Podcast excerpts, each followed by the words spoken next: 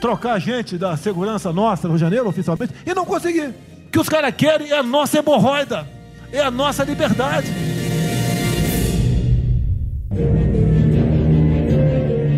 Eu não vou esperar fuder minha família toda, de sacanagem, ou amigos meus, porque eu não posso trocar alguém da segurança na ponta da linha que pertence à estrutura nossa. Vai trocar. E acabar com essa porcaria que é Brasília. Isso daqui é um cancro. Se não puder trocar, troca o chefe dele. Pode trocar o chefe dele? Troca o ministro. Botava esses vagabundos todos na cadeia. Começando no STF. Precisa ter um esforço nosso aqui, enquanto estamos nesse momento de tranquilidade no aspecto de cobertura de imprensa, porque só fala de Covid, e ir passando a boiada. Em cima de informações. O meu funciona. O meu particular funciona. Os que tem oficialmente, desinforma. Nós precisamos sim estar unidos. E esse é o sentido dessa reunião. Eu fico feliz, presidente Jair Bolsonaro, por perceber em, em todas as intervenções feitas aqui, a começar da sua. Esse bosta desse governador de São Paulo, esse estrume do Rio de Janeiro, entre outros, é exatamente isso. Aproveitar o vírus, tá um bosta de um prefeito lá de Manaus agora, abrindo covas coletivas, um bosta. A saúde ela é fundamental, porque enquanto a gente não mostrar para a sociedade que a gente tem o controle da doença, da saída dela, qualquer tentativa econômica vai ser ruim, porque o medo vai impedir que você trate a economia como uma prioridade. E todo mundo vem aqui, vamos crescer, agora temos que crescer, tem que ter a resposta imediata, porque o governo vai gastar. O governo quebrou.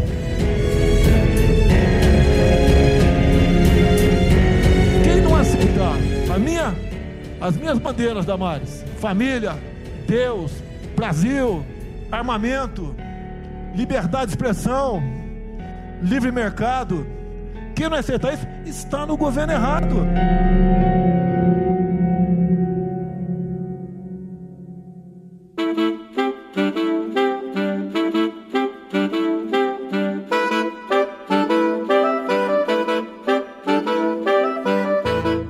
Você ouviu o principal assunto da semana na voz dos protagonistas. O filme é o mesmo. Há quem enxergue muitos filmes em um só. Há quem pense que ele, por si, já é tudo ao mesmo tempo. Uma reunião que jamais poderia ter sido um e-mail virou uma grande caixa de comentários de um portal de notícias qualquer. É o drama de uma família perseguida que busca por proteção a qualquer custo. Um bando de pistoleiros que querem fazer justiça em um faroeste caboclo na cidade que inspirou a canção. O terror de um vírus que mata, a aventura de fazer o que é proibido, o bucolismo de uma porteira aberta, a boiada passa em cinema mudo, preto no branco, trilha orquestrada. Bala de prata, estrelismo, picuinhas, presidente, ministros, polícia e as pones do nada. Guerra fria, drogas não prescritas, jogos de azar, segredos de Estado, abuso de poder, varinha da fada. O filme que parou o país se passou numa sala fechada, ternos de linho cortados, liturgia de ficção. Plano sequência da crise, com pitadas de uma boa chanchada. A classificação é livre, pois passa pior toda noite no jornal. Tirem as crianças da sala. Spoiler! Que não falta é sangue para jorrar no final. Esse é o Tem Método, um podcast original da Band News FM.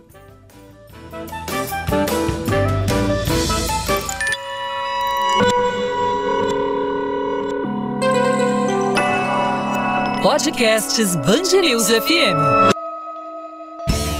Tem Método, com Carlos Andreasa e Ivan Brandão. Fala Andreasa, meu parceiro. Estamos atrasados, mas com motivos bem fundamentados, eu diria. Né? Uh, o Brasil parou na última semana para assistir a um filme que são muitos filmes em um só. Né? Há quem enxergou ali uh, motivos para, enfim, fazer um, um, um, um grande estardalhaço em relação a provas, em relação a inquéritos. E há simplesmente quem olhou aquilo ali como um grande filme épico e continuou bradando ou cantando pelo seu herói. Eu queria saber que filme foi, Andreasa, que você viu ali naquelas algumas horas, né? Que a gente já tinha um roteiro já adiantado, mas ver em imagens é um pouco diferente, né? Que filme você viu ali, Andreasa? Fala aí, meu parceiro. Fala, meu parceiro Ivan Brandão. Bom dia, boa tarde, boa noite para o ouvinte desse podcast. Valeu a pena esperar, quer dizer, garanto que valerá, que terá valido a pena esperar. Já aviso desde já, chefia, alô, dona Marcela, que hoje nós vamos dar um bico no tempo. O podcast vai para além daquela protocolar 30, 35 minutos. Já estou avisando, Ivan. E aí, para te perguntar antes, numa, numa, no chamado overview da, uhum. da reunião ministerial de 22 de abril, liberada por, por determinação do ministro Supremo Decano Celso de Mello, a leitura de que se tratou de uma espécie de encontro desabafo de ressentidos bajuladores, né? É, que disputaram ali, esses ressentidos bajuladores, uma, um jogo para ver quem mostrava ser mais extremista, mais radical, de modo a agradar aquele uh, a que se queria bajular, no caso, o presidente da República. Né? Vários, com parcas exceções, entre os ali presentes, mesmo aqueles de quem se esperava algum grau maior de racionalidade, se mostraram numa corrida, talvez, de sobrevivência, né, para mostrar fidelidade ao projeto autocrático bolsonarista. Essa é a, é a visão inicial. Eu já tinha certeza, não há nenhuma novidade, falamos sobre isso aqui nesse podcast com grande frequência, que o presidente da República é um autocrata, né, que tem uma visão de mundo e, portanto, de Estado e, portanto, de República e, portanto, de governo, a visão autocrática. Uh, mas o que se uh, extrai da reunião é que não é simplesmente o presidente autocrata, é um grupo de ministros autocratas, com, insisto, parcas exceções. Mas parcas exceções talvez por silêncio. Né? O silêncio também integra, né? o silêncio também compõe aquele cenário. Os que ficaram calados no curso da reunião, e são alguns, é, são cúmplices, coniventes, complacentes com aquele conjunto que compõe um governo autocrata. Por exemplo, olha que coisa curiosa: quem ficou calado, quem não falou uma palavra na reunião ministerial de 22 de abril? General Heleno. Não há uma manifestação do general Heleno. O mesmo general Heleno que na sexta-feira, dia 22 de maio, um mês depois da reunião ministerial, divulgada naquela sexta-feira, 23, eh, 22 de maio, o general Heleno, aquele que mais cedo, nesse dia, soltou uma nota reagindo né, com um tom golpista, ameaçando o Supremo Tribunal Federal ante um fato inexistente, né, reagindo ao que seria um pedido, uma determinação do Supremo Tribunal Federal para que o presidente da República entregasse seu celular. Isso rapidamente virou um fato consumado, começou a circular na, entre os influenciadores eh, bolsonaristas como se alguém tivesse determinado a entrega do celular do presidente. Isso teve eco profundo no zap profundo bolsonarista. Mas, para deixar bastante claro, ninguém pediu. E seria um absurdo. Eu talvez fosse o primeiro a reclamar. É, mas não houve nenhum momento uma determinação para que o presidente entregasse o seu celular, mas general Heleno se antecipou, soltou uma nota ameaçando, uma nota de tom golpista, dando a tônica do que seria o dia. Né? É, depois veio a divulgação e tudo mais uh, constante nós trataremos aqui, Ivan Brandão. Pois é, tem, tem de um lado uh, falas que são realmente fortes, é, no sentido de que você alimenta aquela narrativa que a gente tanto fala aqui, né, Andreasa, de, é, de um governo autocrata e, e, e, e quais, quais as verdadeiras preocupações do governo em meio a uma pandemia, que você note que coronavírus praticamente não se fala em A única vez que, que, que se fala em coronavírus ali é quando o ministro Salles abre a boca para dizer que, ó, estão preocupados com o coronavírus, o agendamento da imprensa é esse, vamos passar a boiada. Então, você nota ali que há um, um, um enriquecimento dessa narrativa é, do, do, do, governo, mas o, o, o principal, o, o, o suquinho de, de, de reunião, que é uma reunião que, que eu brinquei que era assim, ela jamais poderia ter sido um e-mail, mas virou uma uma gigante caixa de comentários de um, de um portal de notícias, assim, né? São falas extremamente é, indelicadas, fora da liturgia do cargo, coisas assim impensáveis, mas tudo bem, tá ali, foi gravado. Mas o, o, o escopo, o suquinho daquilo ali era houve ou não houve interferência? É prova ou não é prova de que houve uma interferência? Isso, eu acho que, não sei se você concorda, mas com a divulgação praticamente da íntegra, vai, alguns trechos foram censurados pelo STF, mas quando a gente tem acesso às falas de outros ministros, a discussão da Damares com o ministro Guedes, o ministro Salles falando, vai Weintraub xingando Brasília, pedindo prisão de, de, de ministros, isso na minha opinião, ajuda mais ainda a narrativa do governo, porque você acaba espalhando um monte de assunto diferente e no final das contas, o que está em jogo ali, o que está sendo visto é o presidente tentou interferir, quis interferir ou não na Polícia Federal. Né? Em termos jurídicos, não sei se tão forte assim é, o vídeo, né? mas é, em, termos, em questões políticas e de fortalecimento dessa narrativa do governo, é, é, é, é merece um Oscar. Né? Dois pontos importantes aí antes de entrar é, na discussão jurídica, que é a razão por que o vídeo foi divulgado. Você fez referência ao Ricardo Salles, ministro do Meio Ambiente, né? É, momento muito grave da sua participação, em que ele prega que se aproveite a brecha. A brecha significa a, a atenção nossa, da imprensa, da sociedade de modo geral, concentrada no enfrentamento da Covid-19, na cobertura da Covid-19, para uh, fazer mudanças na legislação ambiental, para passar a boiada. Né? Uh, é uma proposta concreta, uma das poucas propostas concretas, metódicas, apresentadas nessa reunião, veio do Ricardo Salles. Porque tudo que a gente faz é pau no judiciário, no dia seguinte. Então, para isso, precisa ter um esforço nosso aqui, enquanto estamos nesse momento de tranquilidade no aspecto de cobertura de imprensa, porque só fala de Covid, e ir passando a boiada, e mudando todo o regramento, e simplificando normas, de IFAM, de Ministério da Agricultura, de Ministério do Meio Ambiente, de Ministério disso, de Ministério daquilo. Agora é a hora de unir esforços para dar de baseada a simplificação eh, de regulatório que nós precisamos, em todos os aspectos. E aí, é bom esclarecer para o nosso ouvinte o que significaria passar boiada, né? em matéria de flexibilização de regramento ambiental.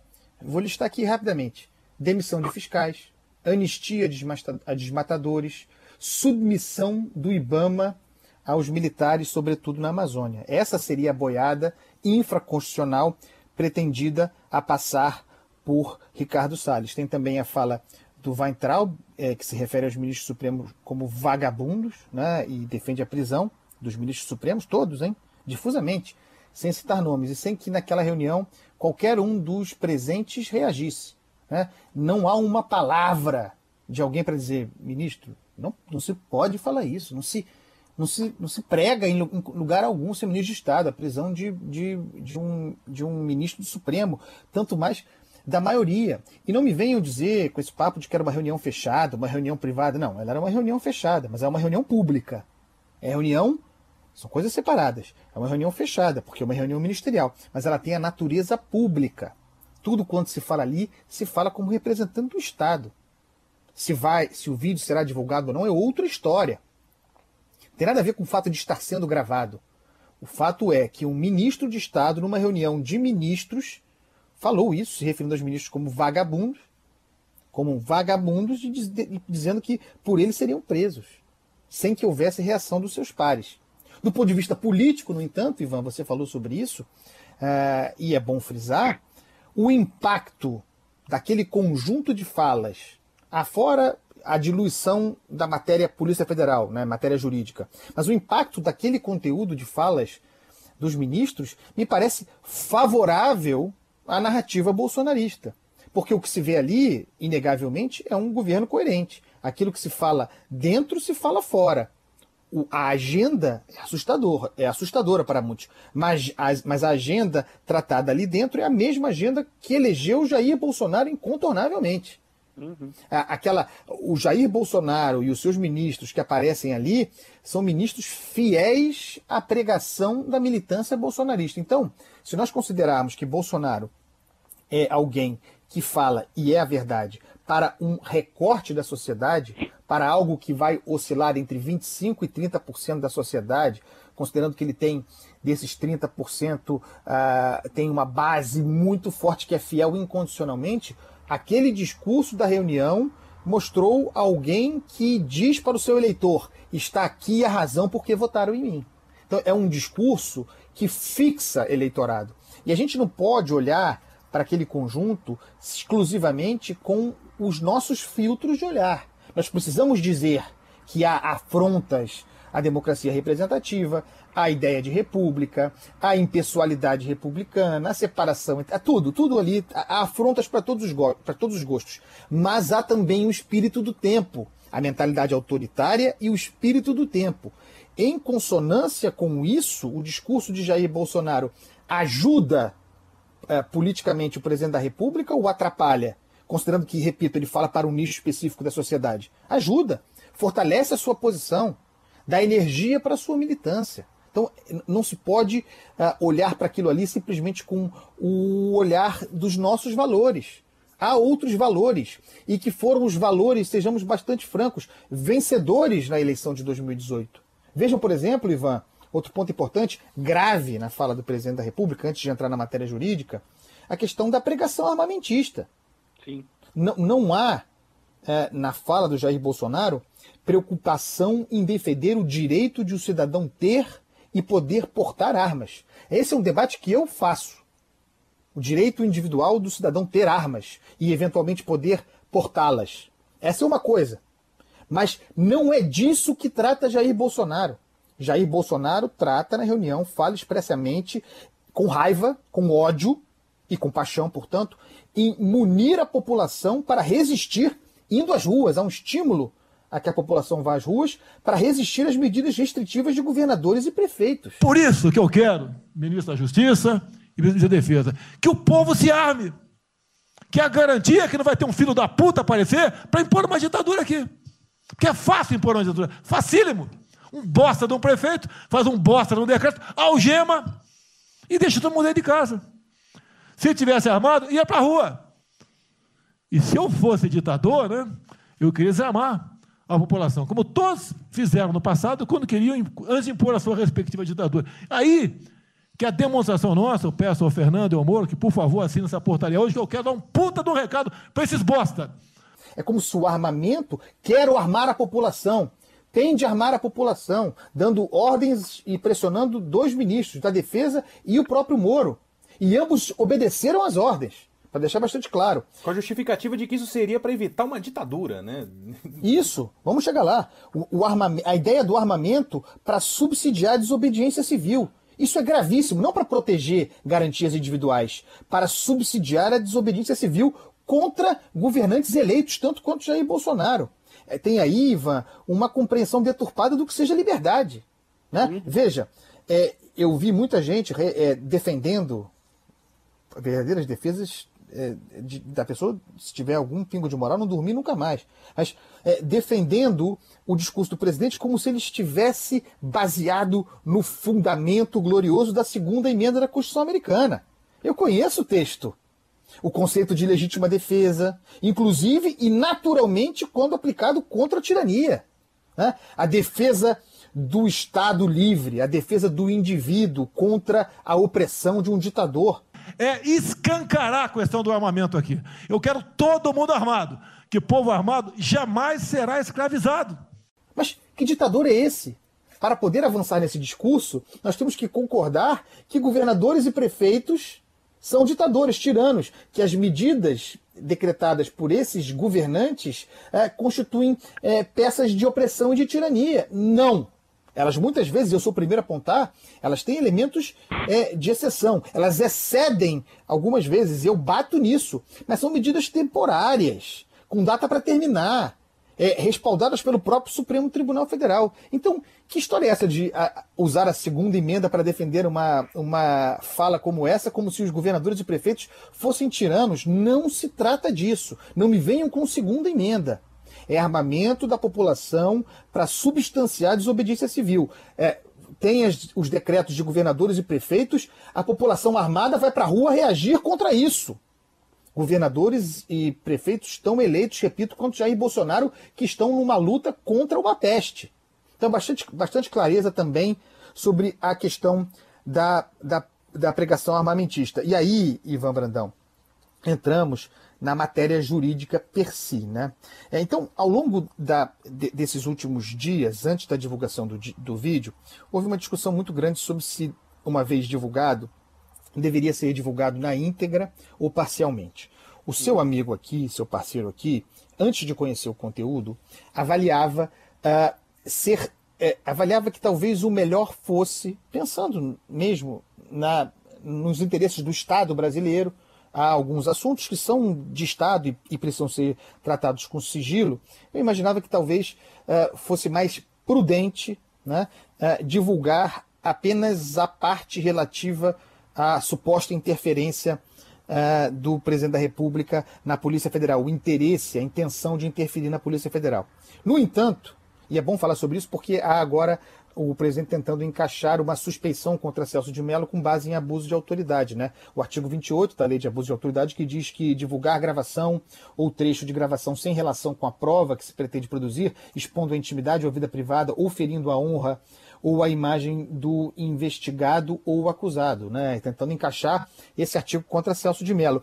Tendo visto o vídeo, eu descarto o abuso de autoridade porque eu entendo, vendo o vídeo, que não seria possível identificar adequadamente as quatro passagens, eu vou falar delas aqui, as quatro passagens em que o presidente trata de Polícia Federal, de investigação, de inteligência, não seria possível costurar o fio argumentativo do presidente sem a visão, sem o, a vista do total do vídeo, do, da integralidade do vídeo. Digo por quê, Ivan Brandão? Uma questão óbvia. Né? Bom, deixando de lado o, o fato de que, é, como eu já disse aqui, o, o, vídeo não expõe a intimidade ou vida privada de ninguém. É uma reunião fechada, mas uma reunião pública de ministro de Estado.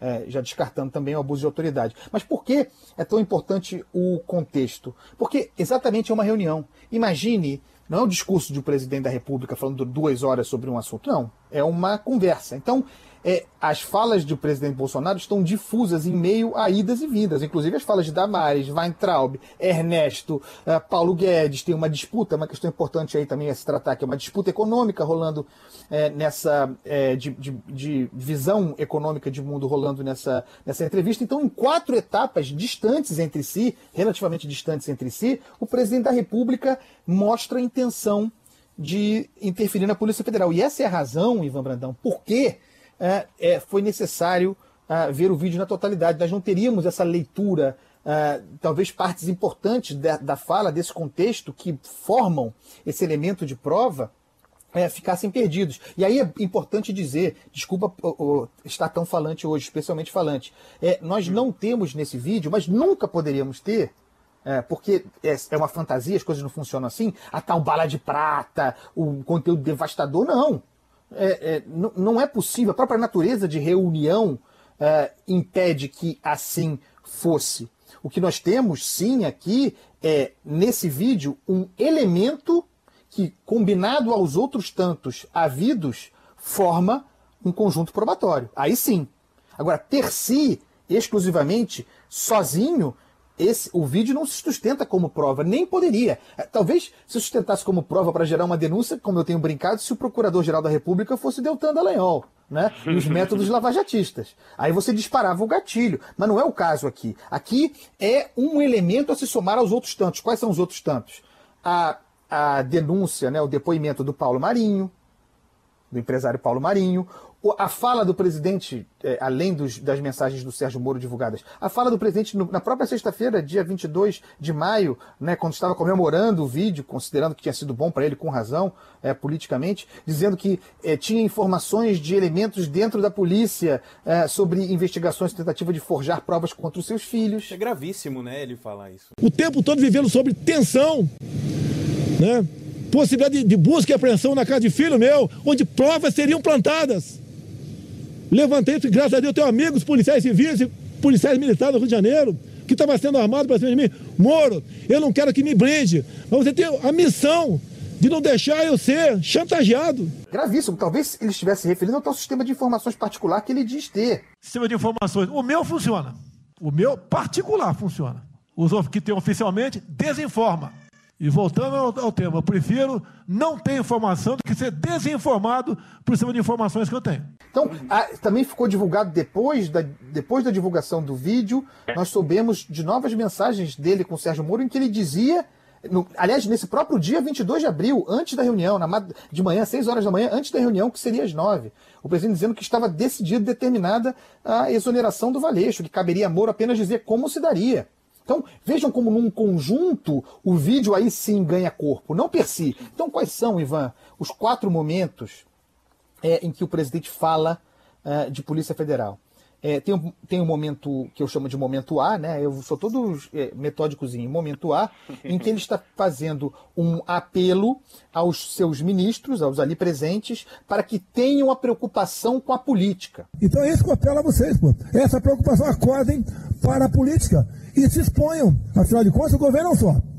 E se eu cair, cai todo mundo. Agora, vamos cair, se cair um dia, vamos cair lutando, com a bandeira justa para que não se deixe surpreender pela dimensão política.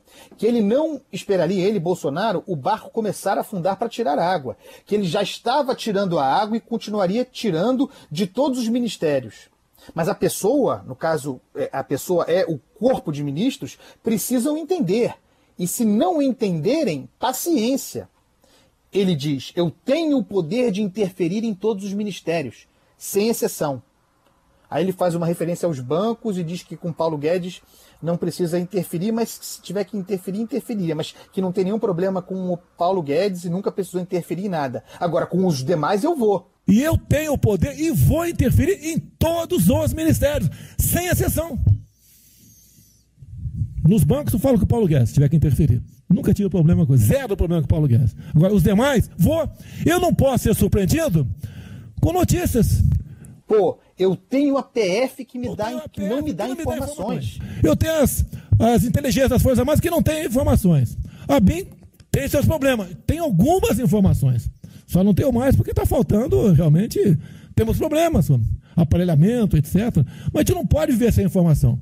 Aí, na sequência disso, né? Veja como é importante o conjunto do vídeo. Ele fala, nós não sabíamos disso. Ele fala que estaria estudando os métodos do serviço secreto chinês. O serviço secreto chinês não faz exatamente segurança física das pessoas, é o serviço secreto chinês. E o presidente da República estaria interessado estudando aquilo. Esse é o, essa é a primeira parte. Tá? Aí tem uh, uh, outras conversas, no meio aí ele retoma. É o que eu chamo de momento B. Abro aspas para o presidente.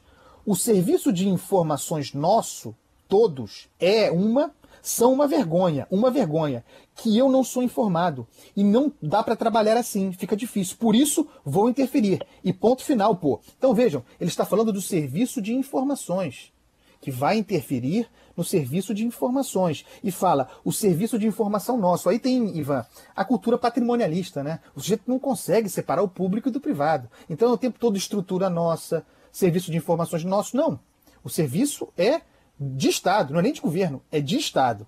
Aí é, tem esse, essa passagem B, aí vem um período é, em que as falas mudam e rodam, outras pessoas falam, o próprio Moro fala, mas antes de o Moro falar, o presidente. Aliás, o Moro fala e não toca no assunto, não se fala de Polícia Federal. Não, aliás, aliás elogia, faz alguns elogios aí ao, ao presidente. Plano né? Pro Brasil. Isso, isso, isso. É, antes do Moro falar, o presidente cobra de novo reação dos ministros. Defesa do governo. Ele está falando para o Moro, claramente que os ministros têm agenda própria, que não pode ser assim, que não dá para ter uma ação boa de um ministério dizer que é, é, os méritos para o ministro, para o ministério, é, apesar do presidente.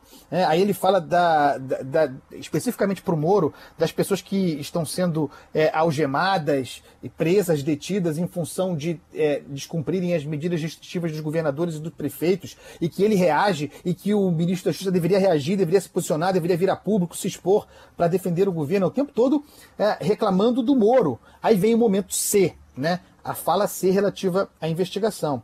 Essa talvez nós não tivéssemos acesso a ela uh, se não fosse a divulgação da íntegra. Essa não estava naquele, naquele, naquela antecipação que a AGU fez para se, uhum. se proteger. Que é a seguinte: uh, se, abro aspas para o presidente. Sistemas de informação. O meu funciona. O meu particular funciona. Os que têm oficialmente desinformam. E voltando ao tema, prefiro não ter informação do que ser desinformado por sistema de informações que eu tenho. Aí tem um pequeno interregno em que ele fala explicitamente de perseguição à família. Ele fala do irmão dele sendo perseguido. O coitado do meu irmão, capitão do exército de, de, de se fuder, porra. Como é perseguido o tempo todo. A bosta da Folha de São Paulo diz que meu irmão foi expulso de um açougue em registro que estava comprando carne sem máscara. Comprovou no papel, estava em São Paulo esse dia. O dono do, do restaurante, do, do, do açougue, falou que não estava lá. É, ele está falando, portanto, de investigação, de informação, não está falando de segurança física da pessoa. Aí a gente chega ao momento D, o último, é, que compõe, sim, a, a intenção claríssima de interferir na Polícia Federal é aquele que ele fala assim: eu vou falar palavrão, tô louco para falar esse palavrão, não consegui falar no ar, não consegui falar em nenhum lugar, no podcast, no podcast eu vou falar, tá? Então ele diz o seguinte: mas é a putaria o tempo todo para me atingir, mexendo com a minha família. Já tentei trocar gente da segurança nossa no Rio de Janeiro, oficialmente, e não consegui. E isso acabou. Eu não vou esperar foder a minha família toda de sacanagem ou meus amigos porque eu não posso trocar alguém da segurança na ponta da linha que pertence à estrutura nossa vai trocar. Se não puder trocar, troca o chefe dele. Pode trocar o chefe dele? Troca o ministro. E continua mais um pouquinho. Vejam, ele estava falando antes da perseguição à família, a perseguição informativa, a perseguição investigativa, tentativa de se plantar contra a família dele. E em nenhum momento fica configurado, quando se refere à segurança, uma segurança física, a segurança sobre a integridade física das pessoas. E mais, muito importante, uh, se fosse segurança física, não poderia estar contemplada aqui a, a referência aos amigos, porque a segurança da família do presidente da República, segurança física, né, ela é feita pelo GSI. Se ele inclui nesse ambiente os seus amigos, já muda de figura. Nenhum amigo do presidente está coberto, por melhor amigo que seja, está coberto uh, pela, pela segurança do GSI. Então, esse conjunto todo vai mostrando ah, como o presidente da República estava preocupado sim com investigações, falsas ou não, né, forjadas ou não, a preocupação era essa, e era com esse ímpeto que se pretendia interferir na Polícia Federal. E aí é interessante que ele fala o seguinte: é, já tentei trocar gente da segurança nossa no Rio de Janeiro oficialmente e não consegui. É o histórico de tentativa de interferir na Polícia Federal, de derrubar o Valete, de trocar o superintendente do Rio. É, e agora ele diz: isso acabou. Por que ele está dizendo isso acabou? Porque naquele mesmo dia ele tinha avisado a Moro que Valeixo cairia, que haveria troca. Então isso acabou. Vejam, vejam como, é, não sendo uma peça é, de prova per si, o conjunto desse vídeo aqui, essas falas, integram um ambiente, sim, de robustez probatória. Vejam como as coisas vão ficando claras assim. Então, de novo, para concluir, é, na ponta da linha que pertence à estrutura nossa. A estrutura nossa é a Polícia Federal. Mas ainda que fosse GSI, não é estrutura nossa. É estrutura de Estado, é aparelho de Estado. De novo, patrimonialismo. A dificuldade de compreender a diferença entre é, público e privado. Daí porque, Ivan Brandão, muito importante, é, eu estou convencido, muito importante que Celso de Mello, sem nenhuma chance de incorrer em abuso de autoridade, tenha divulgado a integralidade do vídeo. Se não fosse a integralidade do vídeo, nós não teríamos o contexto que costura essas quatro intervenções claramente dirigidas a Sérgio Moro. Quem viu o vídeo, para além da transcrição, que eu me dediquei muito a, a, a ler a transcrição, mas para quem viu o vídeo, vê que o presidente fala se dirigindo a Sérgio Moro e não a Augusto Heleno, como tentou vender. Então, é, é bala de prata? Não. Mas poderia ser bala de prata? Não. É elemento de prova num conjunto? Sim, conforme claramente está demonstrado aqui é, nesse exame. O Procurador-Geral da República, Augusto Aras, poderia pegar esse nosso podcast aqui e usar para avançar na investigação e fundamentar uma denúncia. Mas também para falar de bala de prata, Ivan Brandão, para ter bala de prata, bala de ouro, bala de platina, não importa. Não importa. Está na mão de Augusto Aras. Depende dele. Bala de prata pode existir, mas só será prática se o dedo do sujeito disparar o gatilho.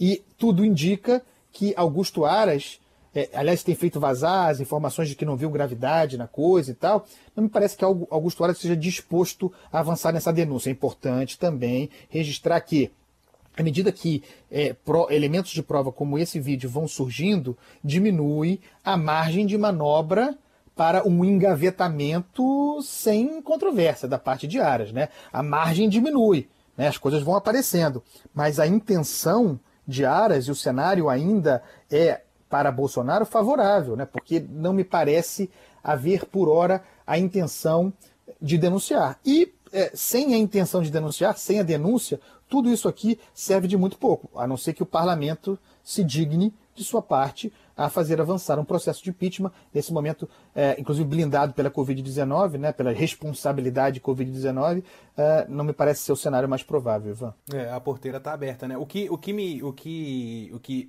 foi aberto de discussão, principalmente por pessoas que defenderam o presidente, foi o fato do ministro Celso de Mello ter é, tomado sozinho essa decisão, né? O próprio Marco Aurélio concedeu uma entrevista à Rádio Bandeirantes falando que ele acha que deveria ter ido a plenário, né, a decisão. Mas também não, não, não criticou a decisão do colega. É, foi, é um, uma interpretação diferente, é, uma, é um momento diferente. Mas eu acho ainda mais importante a divulgação do vídeo, de tudo isso que você fala, Andreasa, para a gente justamente é, entender esse contexto. É, a reunião foi no dia 22 de abril.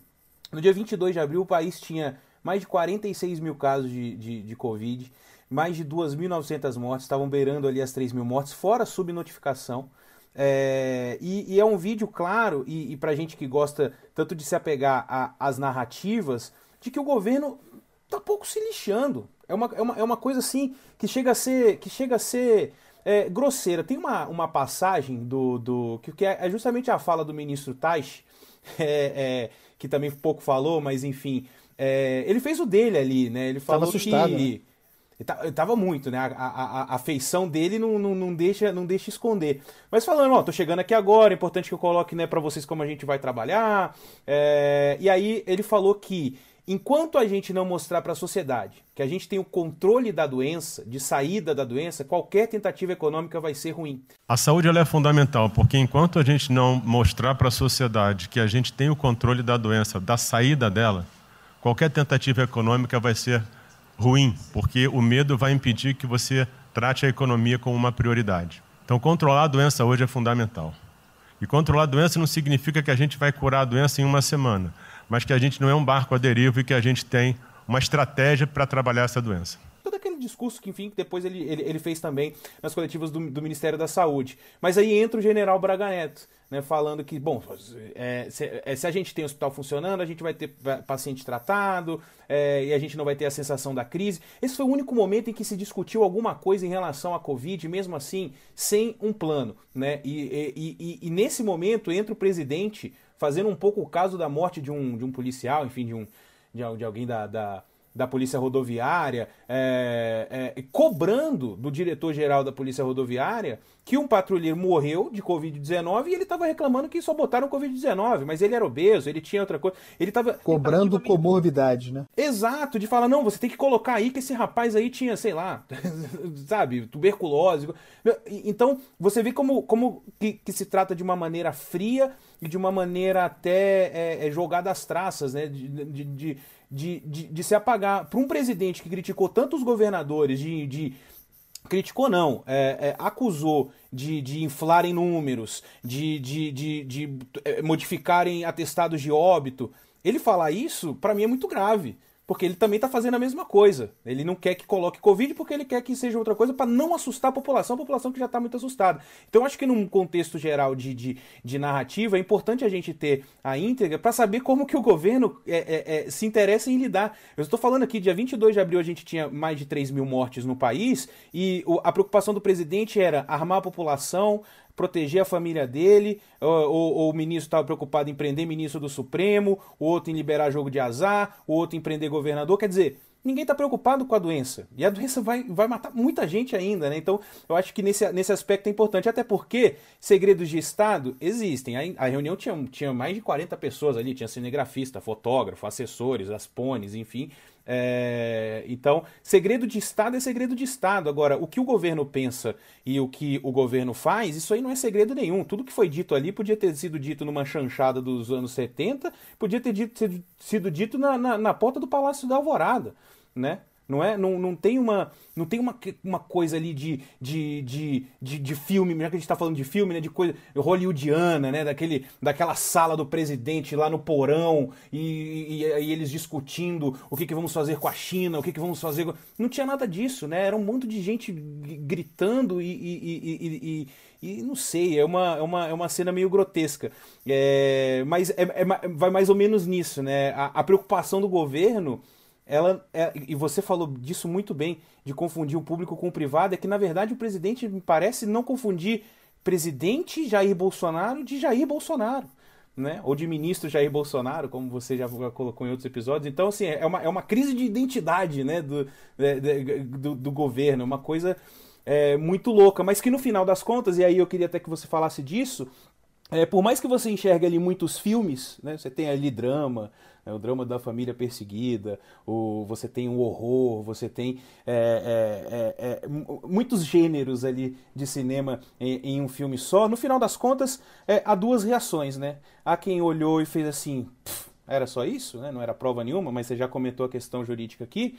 E há aqueles que olharam e falaram: esse é meu presidente, né? É esse é o cara que eu votei esse é o cara que, que, que, que eu concordo. Então, no final das contas, serviu só para polarizar de novo, né? E a gente não, não, não, não tem uma, uma, uma, uma ação mais incisiva na, na questão da pandemia, que, que é justamente o, o centro de discussão de tudo, e deveria ser e não foi, né? Você matou a pau, né? Quem é, esperava que a, o enfrentamento do vírus, né, do efeito do vírus, da peste, estivesse no centro da reunião, uh, perdeu a viagem. Mas também, quem esperava isso? Né? É, também tem essa, essa questão. É, o, o, governo Bolsonaro é muito transparente, temos falado sobre isso aqui com grande frequência. É um governo narrativo, né? é um governo de texto. Como imaginar que esse governo narrativo, quando reunindo os seus elementos, vá tratar de alguma coisa prática, de projeto, de realização, uh, se não de narrativa? Né? Foi é um governo narrativo, com ministros narrativos, numa reunião narrativa. Né? O que se tratou ali, e é por isso que eu chamo de uma reunião de bajuladores ressentidos e de desabafo. Foi uma reunião de desabafo, a quantidade de vítima, a quantidade de gente se apresentando vítima ali, vítima do sistema. Eu tenho mais processo do que você, eu apanho mais do que você, e nós somos os virtuosos contra o sistema. Os virtuosos que estão cooptando o centrão, mas eles são os virtuosos contra o sistema. Nós somos, Paulo Guedes falou, né? Nós somos diferentes, né? Nós conversamos com todo mundo, mas nós sabemos que nós somos diferentes. Então, é, quem esperava daquela reunião que se fosse discutir política, políticas públicas é, de saúde, sanitárias, mas também econômicas, é, para é, concretamente para o enfrentamento da peste, é alguém que continua se iludindo. É como acreditar que será possível, nesse ambiente de instabilidade, fazer avançar reformas liberais estruturais, as reformas do Paulo Guedes. Aliás, aliás, esse é um tema muito importante dessa reunião, né, e que, e que merece o nosso olhar aqui, porque é, tudo isso de que estamos tratando aqui é, eclipsou o que aconteceu ali em matéria econômica. Eu vou chamar de matéria econômica, porque não se, não se tratou exatamente de proposta, mas um debate sobre modelos, sobre visões de mundo para a economia. Né? É, cabe lembrar que essa reunião foi convocada pelo general Braga Neto para tratar do que seria o programa Pro Brasil, esse é o motivo da, da reunião. E mais tarde nesse dia, Braga Neto faria uma solenidade com vários ministros para apresentar à sociedade e à imprensa o tal programa para o Brasil, que ninguém sabe o que, que é. E tampouco se, se, dá, se pode saber vendo o vídeo. Lembrando que, depois dessa reunião em que houve um embate muito claro entre uh, guedismo e desenvolvimentismo, uh, nessa reunião uh, posterior de apresentação do Pro Brasil, não havia nem Guedes, nem qualquer representante do Ministério da Economia. Então você vê como as peças também se encaixam para entender a dinâmica econômica que está rolando aqui. É, ficou muito claro nesse momento, é, embora Guedes tenha reagido, ficou muito claro nesse momento que há dois grupos é, de entendimento econômico dentro do governo Bolsonaro. Antes da peste, é, é, mesmo sem haver entregado resultados, é, Paulo Guedes era soberano. Ninguém questionava o posto Ipiranga, ninguém questionava a agenda de reformas liberais, porque inclusive havia um pacto social, havia um pacto é, representado no parlamento, encarnado no parlamento em prol dessas reformas, as reformas liberais, reforma previdenciária foi feita, reforma tributária, reforma administrativa, não estavam andando. Tá? Mas havia esse pacto e o governo parecia fechado com isso, mesmo sendo Bolsonaro, Bolsonaro, mesmo sendo Bolsonaro cabeça Dilma, cabeça Geisel. Só que aí vem a peste, vem a praga, e precipita uma discussão que era inevitável, de questionamentos, é, inclusive da parte dos ministros militares, mas com base na ação de ministros ascendentes, como Tarcísio de Freitas e Rogério Marinho, e também o presidente da Caixa e também o presidente do Banco Central, eh, Pedro Guimarães e Campos Neto, é, é, respectivamente. É, essas figuras começam a ascender com base na janela de oportunidades aberta pelo enfrentamento da Covid-19. O pacto social né, em matéria econômica, que era de austeridade fiscal, de reforma do Estado, de responsabilidade, de é, é, endeusamento do teto de gastos, muito importante, é, num ambiente em que, antes da peste, batamos na tecla, o governo, ao contrário do que diz Paulo Guedes, não estava decolando, a economia não estava decolando. Quando o vento vira, quando muda essa demanda, quando a demanda é por um Estado que interfira, um Estado que bote a mão na economia, Guedes se enfraquece e, e acende dentro do governo essas figuras um discurso desenvolvimentista, que é encarnado uh, nesse programa pró-Brasil, muito fraco. Então, ao longo de toda essa reunião, nós, nós vimos uh, e está aí para quem quiser ver, um debate aberto entre Paulo Guedes e Paulo Marinho, e Paulo Marinho e Rogério Marinho, ministro do Desenvolvimento Regional. Paulo Guedes, é, é, inclusive dizendo Lee Keynes, Lee Keynes no original, conheço, uh, uh, não tem dogma que não, é necessário botar dinheiro na economia nesse momento, mas sem perder o trilho. E do outro lado, é, o Rogério Marinho, com apoios, hein? Com apoios no Braga Neto, com apoio no Tarcísio de Freitas, mesmo com apoio explícito do presidente do Banco Central, Rogério Marinho, dizendo que é, não se pode ter, é, não há verdade única, não, há, não se pode ter dogma, é hora de, de botar dinheiro em infraestrutura, dizendo que, olha, se nós estamos fazendo grandes programas para ajudar uh, as pessoas, para ajudar uh, o, o, auxílio, o auxílio emergencial, que eu chamo de Bolsa Jair, né? É, se nós estamos fazendo isso, também se pode fazer uh, acrescentando alguns bilhões a essa conta, uh, política para acabar com a desigualdade social nesse momento. O Rogério Marinho está advogando, da sua parte, pela retomada, por exemplo, de um programa parecido com Minha Casa Minha Vida. E o Rogério Marinho tem o apoio, ele traz. O Rogério Marinho é um cara muito sério, não há nada contra ele, tá? E aqui não há nenhuma criminalização do discurso. Estou mostrando o que a reunião apresenta. O Rogério Marinho traz consigo as demandas do Centrão. O Rogério Marinho é o cara que traz o Centrão, que ele era secretário do, do Guedes de Previdência, sai, vira ministro e se torna um opositor do Guedes e traz consigo, porque é um hábil operador político, legitimamente, é uma qualidade isso, traz consigo o Centrão. Então, vejam como surge dentro do governo, e claro, nessa, nessa reunião, é, aquilo de que temos tratado com grande frequência aqui, é, o enfraquecimento, inclusive em função do tempo, né, do momento mesmo, que virou é outra realidade, a necessidade do Estado participar da economia, é, como surge, como acende uma força para fazer oposição ao programa de reformas e de austeridade é, de Paulo Guedes. Tem uma nova força surgindo ali dentro. Guedes resiste, tromba, briga, acusa, é, é, mostra que tem o controle, quer mostrar que tem o controle, mas a reunião deixa claro que isso está dado e o presidente é uma disputa, é, é uma guerra pela mente de Jair Bolsonaro. Né? Só que a mente de Jair Bolsonaro, Ivan Brandão, já tem um, um, um programa rodando ali.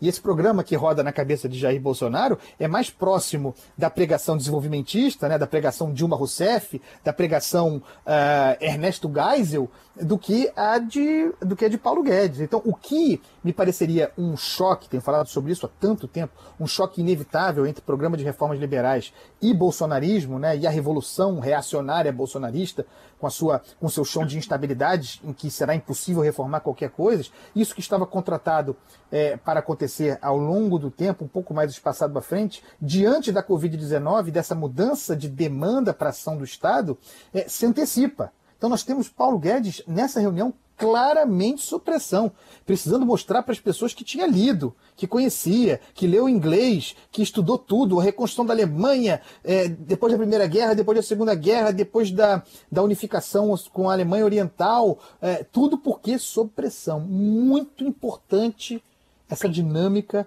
sendo jogada ali em matéria econômica, né? Porque em, em, em xeque está o futuro do Paulo Guedes no governo, não me parece, não me parece definitivamente um futuro seguro. Acho que, acho que Bolsonaro está tentado pela ideia de milagre econômico, de investimentos em infraestrutura e tudo mais. É, e, portanto, é, é, mostra também, é, é bota em xeque a, o apoio da elite, né, do que chamado mercado, dos mercados financeiros a Jair Bolsonaro, que é muito atrelado a, a Paulo Guedes. Agora, quem acende aí, quem acenderia muito claramente como futuro ministro da Economia? Tem uma disputa entre Pedro Guimarães, o presidente da Caixa, que fez um discurso, eu vou te contar, que discursinho horroroso, que bajulador. Pô, o, eu vou, vou me emocionar. O Luiz Lima, que nadou com meu pai, foi atleta olímpico, teve a esposa e a filha de 14 anos presa ontem, num camburão. Que porra é essa? Desculpa. Que porra é essa? O cara vai pro camburão com a filha. Se fosse eu, ia pegar minhas 15 armas e ia dar uma. Eu ia, eu ia morrer. Porque se a minha filha fosse pro camburão, eu ia matar ou morrer. Todo bravateiro, cheio de bravata, parecia uma criança falando. Eu vou me emocionar aqui, um negócio horroroso. É, mas tem também, falando como adulto, muito equilibrado, o presidente do Banco Central, fazendo, é, fazendo alguns contrapontos ao discurso do Paulo Guedes, é, namorando ali o discurso de que é preciso é, mostrar resultados, dar resultados já na economia. O que eu acho que falta de analisar os gastos do governo é o quanto desse gasto que eu recupero lá na frente, via preservar emprego, via manter uma empresa viva, que ia morrer. Então, acho que falta análise completa do gasto. O gasto nunca é fundo perdido. Também ele nunca é muito multiplicador, ele é um meio do caminho entre uma coisa e outra. É, é uma ideia desenvolvimentista contida ali. É, eu, eu boto a pulga, já botei há muito tempo. Eu já coloquei aqui a pulga várias vezes atrás é, do ouvido do nosso ouvinte querido. Mas eu recoloco uma pulga graúda. Tem uma corda esticada aí. Tem um futuro que é o futuro da política econômica do governo Bolsonaro sendo jogado e claramente representado nessa reunião, Ivan. É, eu pelo que eu vi, Andreasa, tá esse vídeo tá transitando ali entre um Matrix e apertem os cintos, o piloto sumiu, tá em algum espectro ali entre esses dois filmes. Mas só pra gente se encaminhar para o fim e, e, e, você abordou essa questão, é, esse aspecto econômico, o final da reunião, é, quando eles falam da privatização do Banco do Brasil, é, me, me, me, me, mostra duas coisas. Primeiro o seguinte, né, que eles falam que, é, que com a Caixa cuidando do povo, com o BNDES cuidando do desenvolvimento, abre-se caminho para o Banco do Brasil. Por quê? Porque na Caixa a gente mexe, no BNDES a gente mexe. Agora o Banco do Brasil não é privado nem público, a gente não consegue fazer nada lá. E aí o presidente Jair Bolsonaro fala assim, não, então a gente fala disso em 2023. O senhor já notou que o BNDE e, o, e, o, e a Caixa, que são nossos públicos, a gente faz o que a gente quer. O Banco Brasileiro não consegue fazer nada e tem um liberal lá. Então tem que vender Vamos essa porra logo. na próxima reunião aí. Apesar, apesar de todo apesar de todo o aumento de risco que passou a haver no sistema bancário, o Banco do Brasil está expandindo bastante seus empréstimos. Mas só confessa o seu sonho. Hein? Confessa o sonho. Agora, confessa o seu sonho. Em, em, relação à privatização. Só em 23 você confessa, agora não. Em, em relação à privatização. Presidente que diz que não está pensando em eleição, que critica os governadores por estarem fazendo política, estão mesmo, mas enfim, faz parte do jogo. É, tá fazendo, tá fazendo política pensando na eleição também, o presidente. E aí a, a, a, a reunião acaba, e ali no fim mesmo, na fala do Braga Neto, tá para mim é, um ponto fantástico dessa reunião em relação ao que a gente já falou aqui ao longo desse episódio, de que não há nenhuma preocupação concreta do governo em relação à pandemia, e sim em relação ao que a pandemia vai mexer na imagem deles e, na, e, no, e no bolso, talvez, quem sabe. Mas no fim é o seguinte: o, o, há uma fala, a minha sensação de quem não é especialista no negócio mas que observa os números, é que o tal do pico, o tal do famoso pico que gerava tanto. É a fala do presidente do Banco do Brasil, né? Isso, o, o, o Rubem. É, e, e, ele fala que gerava tantas preocupações. A minha sensação é que esse pico já passou, né? E aí o Braga Neto vira para ele e encerra da seguinte forma: é que o senhor ainda não viu os números que a gente mostrou lá em cima agora. Mas isso é outra história. A minha sensação de quem não é especialista no negócio, mas que observa os números, é que o tal do pico, o tal do famoso pico, que gerava tantas preocupações, a minha sensação é que esse pico já passou. Né? Agora. É que o senhor não viu o número que nós mostramos lá em cima agora, mas isso é outra história. Senhores, sem querer cortar, muito obrigado a todos, porque senão não termina. Então, quer dizer, o governo sabe que os números são ruins e que a doença mata e que ela é uma realidade. Mas Vergonhoso isso, né? É, é- é vergonhoso ouvir um ministro falar desse jeito. Não é que o senhor não viu os números que a gente mostrou lá em cima, mas isso aí é outra história. Senhores, sem querer cortar, muito obrigado a todos, porque senão essa reunião aqui não termina. Quer dizer, é, é mais ou menos isso. é- de- essa é a forma que a doença é tratada. Né? Os números estão lá em cima, eles sabem que é grave. Mas lá na salinha onde está a reunião, esse assunto passou em branco. Mas não passou em branco nesse episódio do Tem Método, que aliás, senhor Andreasa, depois eu que vou escutar lá do tempo, hein? Mas eu não vou cortar uma vírgula do que foi dito aqui hoje. Não, ah, é um- são tempos excepcionais, exigem episódios excepcionais. É, é isso. Aí o pessoal tá em casa mesmo, aproveita, vai lavar uma louça, vai curtir é, é, um momento ali na sala, vai ouvir o seu podcast. E Andreasa, a gente tem que fazer também essa ressalva aqui só pra gente é, terminar. Estamos nesse tempo maluco, enfim, de home office, então por isso, mais uma vez, a gente está gravando. O Andreasa está no Rio, eu estou em São Paulo, nenhum de nós, de nós estamos na rádio e a gente está tentando fazer dessa forma, de qualquer jeito, chegar à análise, chegar à informação que os ouvintes tanto gostam. O feedback tem sido muito bacana. Chegar ao fim desse episódio, acho que deu para para analisar bem o vídeo, mas não vou terminar sem antes fazer essa pergunta para a semana, né? Você citou aí a questão do Bolsonaro. Só para a gente terminar mesmo, é, a questão do abuso de autoridade, quer dizer, já há uma reação dentro do Palácio do Planalto em relação ao ministro Celso de Mello, né? Há quem diga já até que o presidente vai pedir a suspeição dele. Eu cobri muito pouco tempo Congresso Supremo, mas nunca vi é, nenhum pedido de suspeição ser aceito e acatado pelos ministros, né? De qualquer forma, é uma carta na manga, né? E aí a gente pode esperar remakes, pode esperar continuações desse, desse, dessa tragicomédia aí que foi essa reunião não? O lance aí é o seguinte: a, a ideia de gerar suspeição sobre Celso de Mello tem natureza política e algum efeito, né? A, insistência nessa tecla de que ah, ele abusou de poder, abuso de autoridade, eh, interferiu para divulgar um, um vídeo que mexia com matéria de segurança nacional, tudo isso está rolando e fortalecendo o discurso bolsonarista. Então tem um componente político. Na prática, o que significa a suspeição de um ministro, né? a demanda por suspeição de um ministro da parte do presidente da República, por exemplo? Significa que essa suspeição terá de ser julgada pelo plenário do Supremo Tribunal Federal. A suspeição contra o decano do Supremo. Então imagine, imagine, e não há motivo para isso, tá? Não há motivo, é, mesmo que houvesse, eles não votariam a favor, mas não há motivo para a suspeição de Celso de Mello. Mas vamos imaginar ah, os ministros do Supremo reunidos para deliberar sobre a suspeição do decano da casa, que se despede do tribunal ao final desse ano. O que Bolsonaro vai arrumar talvez seja bom para ele, é outra história. Mas o que ele vai arrumar, é, é, certamente, é, é, será a manifestação de 10 ministros do Supremo questionando, em termos republicanos, a ação do presidente da República tentando constranger um ministro do Supremo. Né? Então, seria, não acredito que prospere, mas seria uma derrota de Jair Bolsonaro na, eh, na prática, porque isso não prosperaria, mas com choques institucionais que alimentam, aí sim, isso já está alimentado, alimentam a narrativa de Jair Bolsonaro, presidente narrativo de um governo narrativo. Presidente autocrata presidente autocrata narrativo de um governo autocrata narrativo, Ivan Brandão. É isso, e que vai indicar o substituto de Celso de Mello na, ao final do ano. Outros capítulos e outros filmes que serão lançados por aqui. Andreasa, foi bom esse episódio, viu, meu querido? Se cuida. E eu já ia falando, na semana que vem tem mais, mas não, nessa semana tem mais um. Na É nessa sexta-feira a gente tá subindo mais um episódio. Um beijão pra você, meu querido. Se nada mais acontecer, né, Ivan?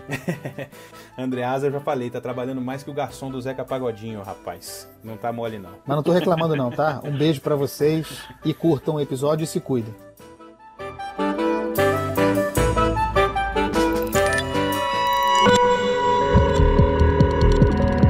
Podcasts Bangerils FM.